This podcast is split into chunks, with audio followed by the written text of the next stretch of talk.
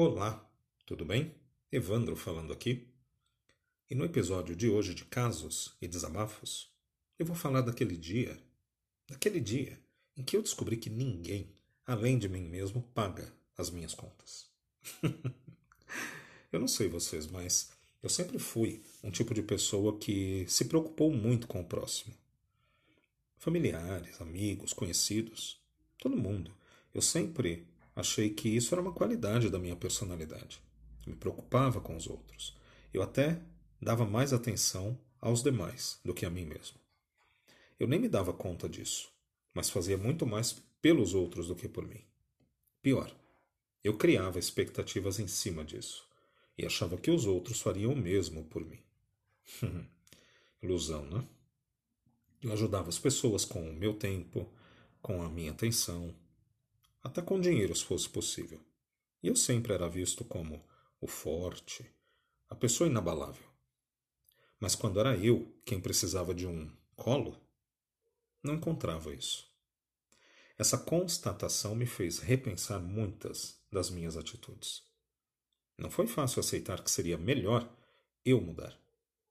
Sabe, acho que a minha criação, a minha infância, foi voltada para que eu servisse aos outros.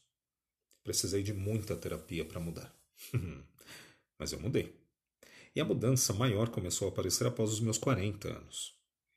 Alguns de vocês vão poder achar até que foi tarde, mas vamos usar um clichê: antes tarde do que nunca. Eu mudei. Hoje, eu sempre pondero se a opinião, atitude, enfim, qualquer ato de um amigo, de um familiar ou qualquer outra pessoa você vai ter alguma importância na minha vida. Sabe? Quando alguém chega e fala assim: Ai, mas você fez isso.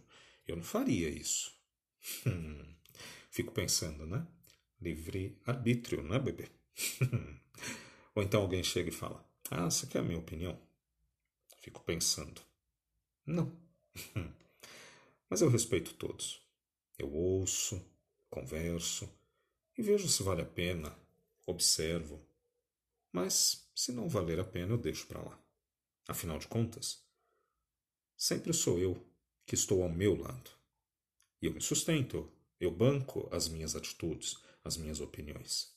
E ninguém chega para ajudar nas horas em que eu mais preciso. Somente um círculo pequeno de amizades. Hoje em dia, eu não tenho mais do que uns cinco, seis amigos próximos, aqueles em que eu realmente possa confiar. Todos os demais, os colegas, eu respeito. Mas nenhum deles me ajuda quando eu preciso.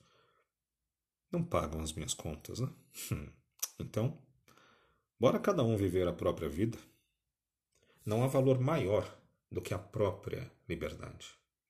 Eu faço o que eu quero, quando eu quero, e apenas se eu quiser e sempre com respeito aos demais. E você?